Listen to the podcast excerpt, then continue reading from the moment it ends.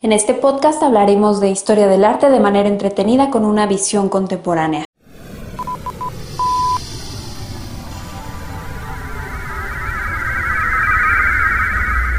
Sepultar el pasado.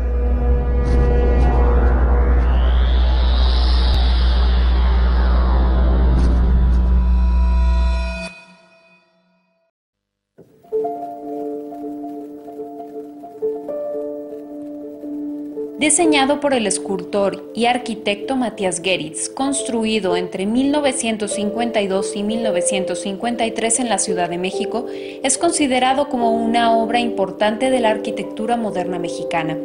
El museo activa prácticas artísticas en torno a la reflexión espacial a partir del legado de Matías Geritz, constituye una caja de resonancia y tensión entre la modernidad y lo contemporáneo a partir de una exposición de 1952 en la Galería de Arte Mexicano, Matías Geritz conoció a Daniel Montt, un empresario mexicano interesado en temas de galerías de arte, restaurantes, entre otros asuntos.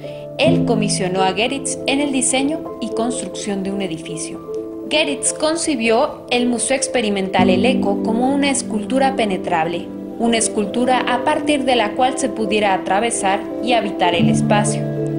Este representó la creación de una plataforma para las artes sin precedentes en el contexto del arte mexicano, nacional e internacional de los años 50.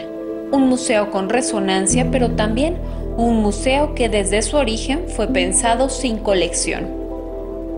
La estructura de la serpiente es muy importante ya que representa de alguna manera la incertidumbre y la inquietud del hombre por el universo, estructura presente también dentro del museo. Geritz formuló un manifiesto conocido como de arquitectura emocional, principios bajo los cuales se erige el edificio. 2004 fue un año trascendente, ya que la Universidad Nacional Autónoma de México compró el edificio y reabrió sus puertas el 7 de septiembre de 2005, después de meses trabajando en él para restaurar este a su estado original.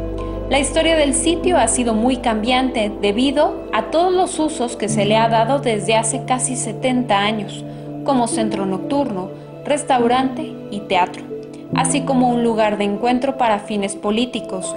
Lo anterior también debido a que uno de los principales interesados, Daniel Montt, falleció en 1953. Definen su vocación como museo que investiga, documenta, preserva y difunde el legado multidisciplinario de Matías Geritz para provocar en el presente experiencias significativas desde el proceso artístico. A través de sus programas, este museo activa el diálogo con la comunidad y sus públicos, constituyéndose en un ámbito educativo y de interacción social. Continuamos revisando los espacios dedicados al arte contemporáneo de nuestro país en la siguiente emisión de Sepultar el Pasado.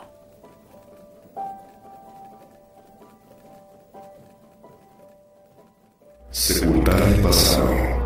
Desde el Museo Espacio del Instituto Cultural de Aguascalientes.